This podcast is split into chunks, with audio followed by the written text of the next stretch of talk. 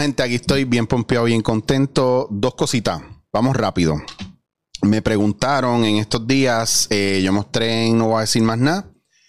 Eh, no, mentira. En Denlac Pop mostré un libro que para la gente me preguntó.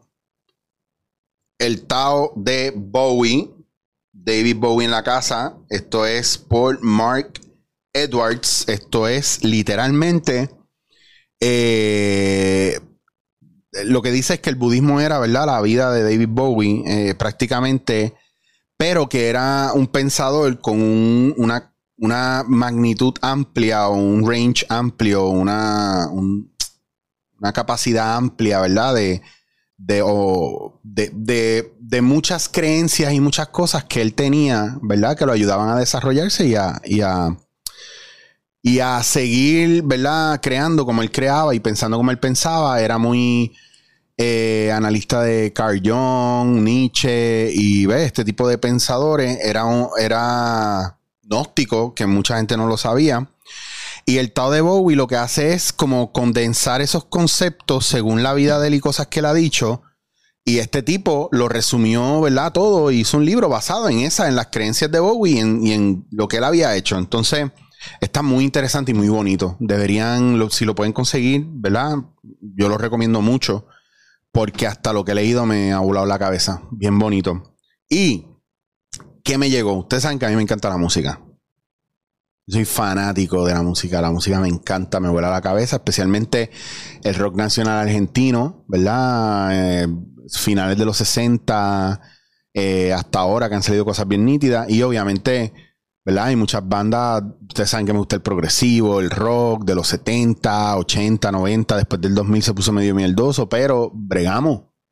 Y miren lo que me llegó, Bicicleta de Cerú Girán, que fue el disco que, ¿verdad? Los catapultó eh, mayormente a la fama. Es un disco bien brutal. Es, CD porque no, no ha sido bien difícil conseguirlo en, en vinilo o el que lo tiene lo vende usado y está bien caro. Y señoras y señores, ¡Avalancha!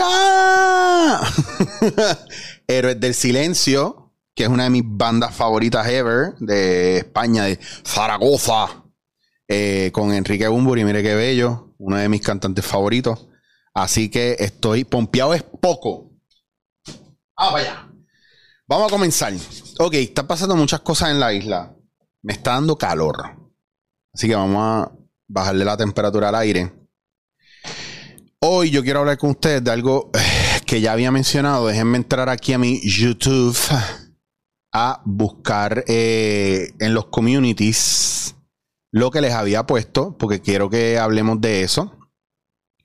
Eh, y es de una frase que, ¿verdad? Encontré de, de, de Carl Gustav Jung y ahí les dije que yo quería hablar de esto, de las sombras y de la oscuridad. No es posible despertar a la conciencia sin dolor. La gente es capaz de hacer cualquier cosa, por absurda que sea, para evitar enfrentarse a su propia alma. Nadie se ilumina imaginando figuras de, de luz, sino por hacer consciente la oscuridad. Entonces, aquí lo voy a hacer todo en vivo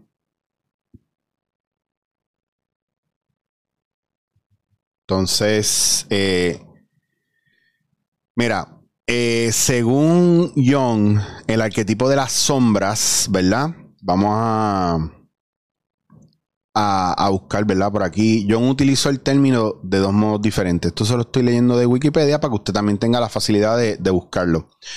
Busquen Jung Carl Jung o JUNG y busquen sombras. Y la sombra es uno de los arquetipos principales del inconsciente colectivo según la psicología analítica de Carl Jung.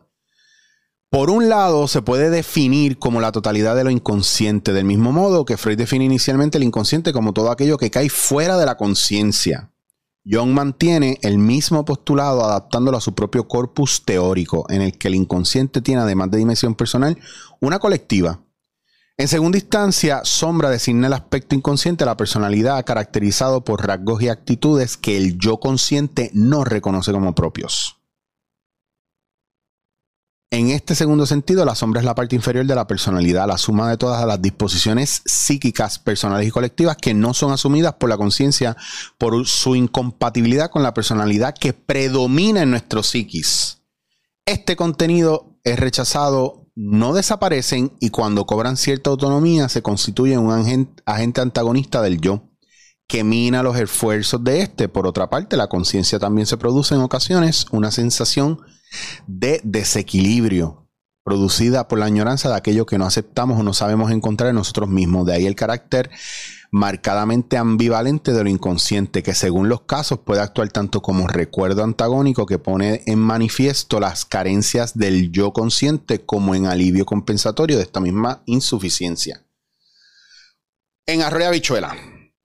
Y se los digo en Arroyo Bichuela porque eh, esto es una interpretación muy mía, basada en mis creencias, en mis vivencias y en todo aquello que yo estoy trabajando y que estoy desarrollando conmigo y trabajando conmigo. Hay muchas cosas que nosotros tenemos, ya hemos hablado de los introyectos, ya hemos hablado de las cosas que están implantadas en nosotros desde que somos pequeños, que no nos damos cuenta, ya eh, hemos hablado también de cómo nosotros queremos cancelar a otras personas u otras verdades basadas en lo que nosotros creemos, sin pensar y sin tomar en cuenta, como yo les he dicho otras, otras veces, que mi verdad no puede cancelar tu verdad.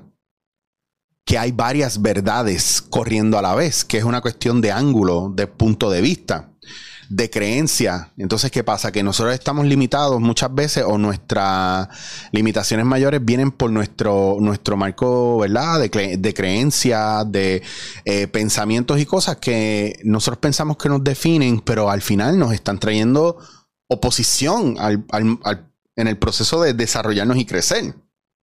Por ejemplo, el ejemplo más básico, más básico que yo siento y veo y he vivido mucho y lo he visto bien cerca de mí es, porque yo soy hombre, no puedo mostrar emociones. Yo estoy cogiendo mis cursos de terapia gestáltica y yo no les voy a mentir, hoy es viernes, son las 4 y 44 de la tarde, me encanta. Eh, a esta hora, 4 y 44, esto es una señal y este número, los, los 3, 4 es una señal y es un número de que estás por buen camino, estás haciendo lo que tienes que hacer, estás mirando hacia donde tienes que mirar y, ustedes no entienden la alegría que me da ver esos números ahí ahora mismo. Estamos bien, me encanta, wow, me acaba de dar una alegría brutal ver ese número ahí, wow. Como quisiera que ustedes supieran lo que significa eso para mí.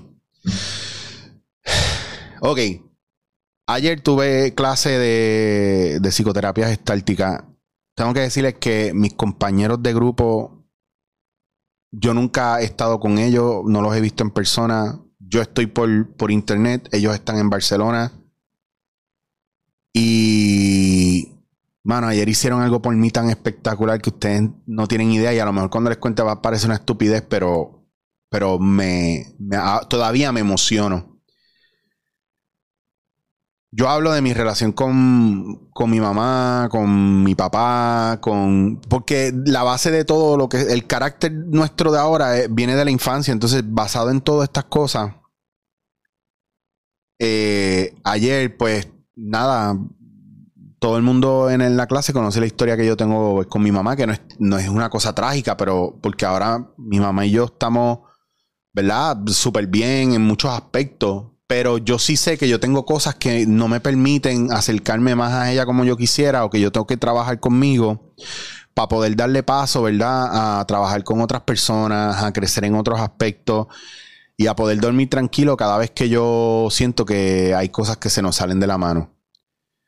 El punto es que para no entrar mucho en el detalle, a mí me tocó mucho lo que tuve que expresar eh, y después salió el tema de mi papá porque una compañera habló de su papá y de una situación que tuvo con su papá y yo la sentí bien cercana a mí y me rompí que yo estoy por Zoom, estoy solo en mi casa, aquí mismo, muteé, eh, el, tengo en mute, ¿verdad? La consola y, mano, y me rompí. Empecé a llorar y no pude parar Y lo que se podía ver en la cámara era probablemente yo limpiándome la nariz y dándome contra el piso prácticamente porque me, me viraba y me agachaba para que no me vieran llorando para que la compañera pudiera terminar. Pero cuando termina ya de hacer su relato, el, ¿verdad? el tutor me dice, Eric, te hemos visto ¿verdad? un poco removido, ¿quieres hablar? ¿Quieres contarnos? Y se me hacía bien difícil contarlo y pues expliqué mi, mi situación con mi papá. Eh, que eh, yo si no se las he contado en algún momento más adelante, ustedes van a escuchar todo esto o lo leerán porque estoy documentando todo esto. Y, y fue bien cabrón porque vino un break y cuando yo chequeé el teléfono lo dejé cargando y cuando chequeé el teléfono tenía un mensaje por Instagram y cuando miro eh, esta compañera que está la que relató la historia de su papá y me mandó una foto con los muchachos todos sin mascarilla porque ellos están en la clase con mascarilla. Entonces yo lo que le, yo no le veo ni los ojos casi porque se ve bastante bien, pero aún así pixelado, no se puede definir muy bien. Y eran todos ellos sonriendo y ella me envió un mensaje que entre todos me mandaban un beso, un abrazo y mucha fuerza y qué sé yo. Y es como, sí, cabrón, podemos conectarnos a distancia. Y yo me siento bien conectado con ellos y, y aunque no estoy ahí con ellos, ¿verdad? Eh, yo me siento que el día que yo vaya va a parecer como si siempre hubiera estado. O los voy a ver como, digo, me voy a poner pesado y los voy a abrazar y abrazar y abrazar y abrazar y abrazar, pero bien pesado. Pero sí me voy a, me siento como si lleváramos un camino bien cabrón recorrido y para mí no, ustedes me conocen, yo soy improvisador de, lo, de los que somos de una escuela emocional profunda y para mí es muy fácil conectar con la gente. A lo mejor mucha gente piensa que yo soy apático y no quiero conectar con ellos, pero es que yo soy súper sensible porque mi herramienta actoral es, mi sensor sensitivo emocional y yo recojo la energía, ¿verdad? Y, con la que la gente me escribe, yo recojo la energía con la que la gente me habla, con la que la gente viene, con la que la gente me mira. E, es algo que muy poca gente va a entender. Usted está al otro lado del pasillo y me está mirando y yo no lo estoy mirando usted, yo lo voy a sentir y yo me voy a girar. O yo voy a sentir algo en el cuerpo, algún tipo de algo en el cuerpo, yo soy así. De la misma manera que cuando hago un espectáculo, yo recojo, ¿verdad? La energía que hay en el público para que esos personajes y la impro se manifieste a través de mí. Yo soy, yo soy ese tipo de persona, porque ese es el canal del actor, del buen actor del actor que trabaja lo emocional, no el actor que un día se paró frente a cámara y dijo soy actor. ¿Y por qué soy elitista con eso? Porque, porque soy, creo en la responsabilidad de estar en escena. Pues cuando tú trabajas tus sombras, que son aquellas cosas que están reprimidas, ¿verdad? O están escondidas en un lugar y que tú no entiendes muchas veces que son tuyas o no las quieres aceptar o las oprimes que son tuyas, desde algo tan básico como el homosexualismo, que no es nada malo pero que ustedes condenan o mucha gente condena, como la persona que no se atreve a, creer en Dios y no casarse con los, cultos y las religiones, que también no está mal. No, yo no lo digo en forma de crítica, yo digo que tus creencias te, te limitan muchas veces.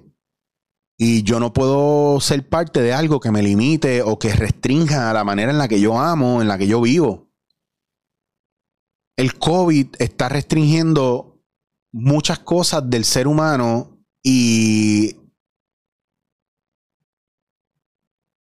cualquier fuerza del mal separatista que haya en el entorno está ganando.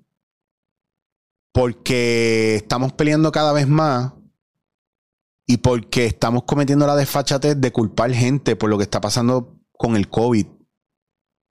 Tú vas a culpar a alguien porque está en la orilla del mar y la ola lo tumba, tú vas a culpar a alguien que trata de detener la ola, pero no tiene la fuerza suficiente para detenerla. ¿Y si esa ola se empieza a convertir en un tsunami? Y tú dices, ah, pero la gente puede estar cuidándose. Sí, la gente puede estar cuidándose. Pero el virus va a seguir. al final, en algún momento, el 90% de la, de la población lo va a coger. Porque este virus tiene pinta de que vino para quedarse. Y porque le va a dar a todo el mundo. Probablemente a mí me den algún momento. De repente ahora en mi teléfono está lleno de gente, ah, que no puedo porque estoy con COVID, súper cercanos a mí, que no los veo hace tiempo, pero que conozco. O de repente salgo de un sitio y lo cierran al otro día porque alguien entró con COVID después. Entonces yo voy a ahora a hacerme una prueba. Yo estoy considerando fuertemente la semana que viene y la de arriba empezar a ponerme en cuarentena. Yo, full, no salí. Ya cancelado par de guiso y par de cosas. Pero lo hago por miedo, por precaución. Y para no desviarme mucho de las sombras, yo necesito que ustedes entiendan el viaje de las sombras porque nosotros estamos viviendo, ¿verdad? En un proceso donde hay mucha contradicción y estamos dándonos contra el piso cuando yo hablo con la gente, porque la gente me dice, es que me pasó esto y esto y esto, pero yo estuve haciendo esto y esto y no entiendo si yo estuve haciendo esto porque me pasó esto. Estos días yo hablaba con alguien que me decía, ah, yo, si quedo vegetal, a mí que me, que me den eutanasia porque yo me quiero morir y que esa yo no puedo estar siendo un vegetal frente a todo. Y yo pensaba así. Pero dadas mis creencias espirituales, yo pienso que hasta la persona que termina siendo un vegetal se vuelve un maestro para todos los demás alrededor de él. Propósito. Y a veces nuestras sombras no nos permiten, ¿verdad?, alcanzar o acceder a ese propósito. Y tú dirás, ah, pero Chicho, a lo mejor tú tienes tu propósito claro, pero yo no lo tengo claro. Y el Hagakure, que es el código, ¿verdad? O la Biblia del samurái, dice que si un samurái no entendía que tenía propósito, se tenía que hacer un propósito. Y ya yo le he dicho mil veces aquí, tu propósito puede ser que un día tú dijiste, mi propósito por este periodo de tiempo va a ser sembrar un árbol donde quiera que yo vea un pedazo de tierra vacío. Mi propósito de vida todos los días va a ser que cada vez que yo veo a un anciano en la calle, ofrecerle una taza de café. Mi propósito todos los días en la calle es que yo quiero decirle buenos días al que está repartiendo periódicos en el semáforo. Y tú dices, ah, pero eso, ¿eso ¿qué es eso? Eso es un vidas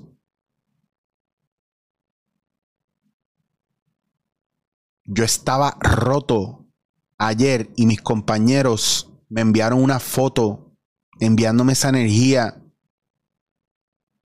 Y para mí fue un bálsamo, fue una cura.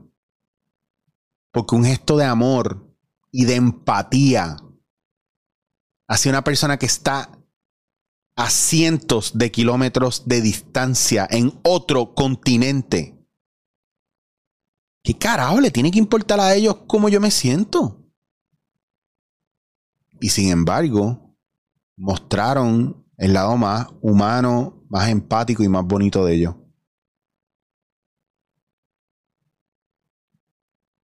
Y fueron parte de algo muy bonito y muy sanador. ¿Qué tú estás haciendo genuinamente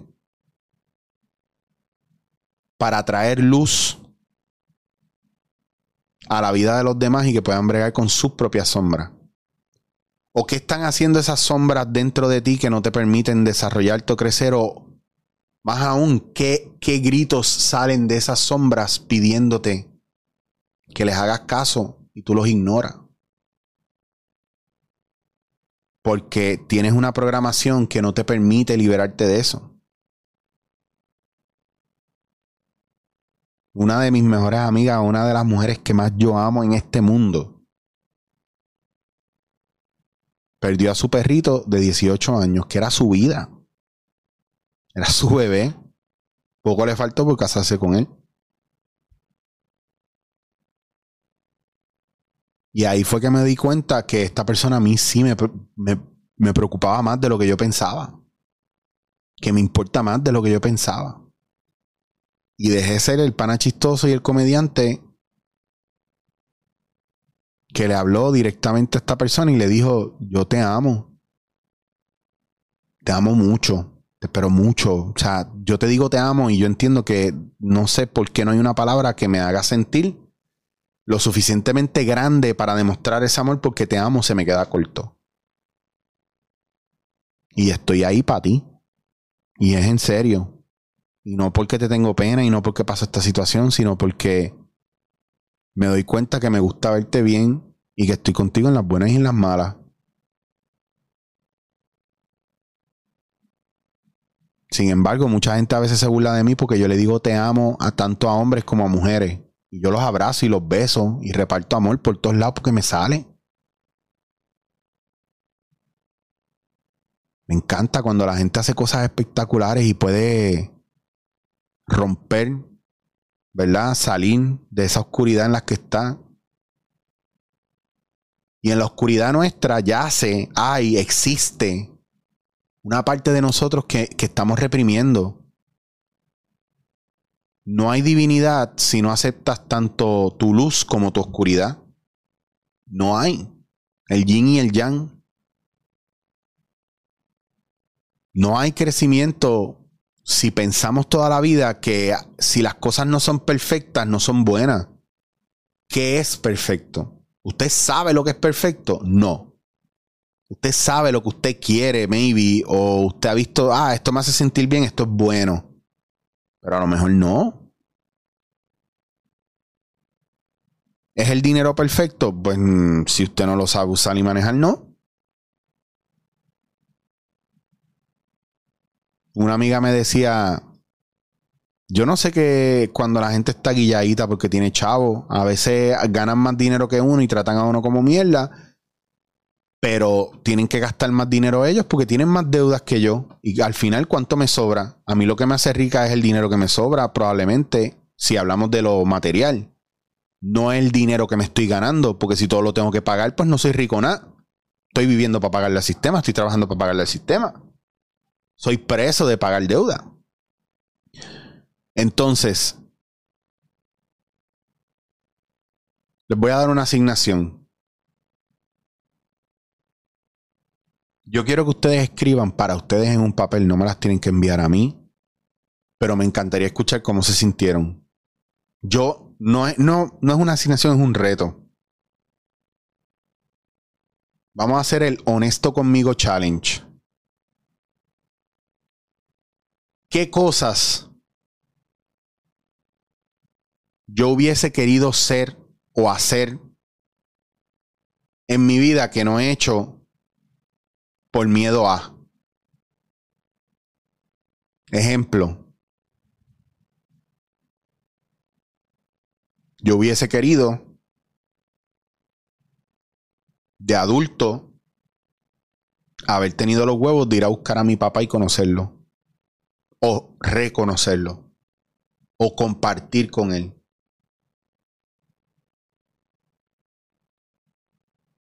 Y no lo hice. Y murió. Y cuando murió, desde el 2007 hasta el sol de hoy, lo único que yo he descubierto de él son todas cosas que son casi igual que yo. Que cuando mi mamá me dijo alguna vez que mucho te parece a tu papá, yo no entendía y yo pensaba que era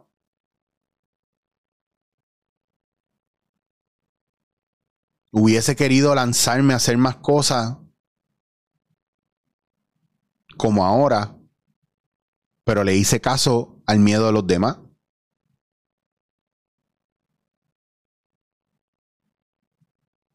Quisiera no tener miedo de siempre pensar que cuando me junto con mi mamá va a pasar lo peor. O va a haber una pelea o que no le puedo hablar claro porque siento que se va a molestar conmigo. Buscar por qué me siento tan pequeño al lado de ella. No mi niña no fue fácil. Tampoco fue súper difícil. Pero volvemos a lo mismo. Todo es desde el punto de vista que tú lo estás mirando. Y no es para que te ponga víctima, ni es para ponerme víctima, ni es para que nadie se ponga víctima, es para que también le, le, hagamos caso al niño dentro de nosotros y veamos qué es lo que necesita, pero también ayudemos a apaciguar el miedo al rechazo, el miedo a la decepción, el miedo al fracaso. Estamos viviendo una pandemia, todo el mundo está solo, todo el mundo está separado a lo mejor de la oportunidad de compartir con otra gente que nos pueden dar mucha luz y tenemos que buscar juntarnos de la manera que sea, si sea por Zoom. Por eso les propongo que en algún momento en el mes de mayo hagamos un Zoom entre ustedes y yo, lo que dure. Y si tienen break y se acuerdan, escríbanme a chichowasir.gmail y, mano, tratamos de ver cómo hacemos un, Zoom o un Google Hangout o no sé. Y aunque sea 45 minutos, una hora, compartimos y hablamos. ¿Qué ustedes creen? Y preparen sus preguntas y vamos a tratar de coger todas las que podamos y vamos, vamos a discutirla. No, no quiero que se vuelva una pelea de quién sabe más o quién está correcto, no. De verdad quiero que, que si usted piensa que yo le puedo contestar una pregunta, hágamela. Vamos a ver qué pasa. A ver si empezamos a conectar. Los talleres de impro vuelven una vez esto obviamente se apacigüe. Me encantaría en verano hacer algo. Probablemente no sea grande, pero sí sea en varios sitios en la isla. Por lo menos estoy pensando mucho en el área oeste. Estoy pensando mucho, ¿verdad? Acá en el área norte, buscando, ¿verdad? Espacios donde nos podamos congregar. Que esto ahora va a ser una palabra, ¿verdad? Un término un poco ilegal. Pero si tomamos las precauciones necesarias, puede funcionar. Si no, si funciona bien lo del Zoom, hacemos otro y otro. Y aprendemos juntos. Pero edúquense dentro de lo que son, busquen más sobre las sombras y, y sobre los mecanismos de defensa de la Gestalt. Y antes de usted, ¿verdad?, interpretar por su cuenta lo que usted quiera, porque a veces pasa ya que tenemos el acceso a todo, trate de entender por qué usted funciona como funciona. Trate de entender por qué usted reacciona como reacciona. Y sea honesto. De ahí viene el honesto conmigo challenge.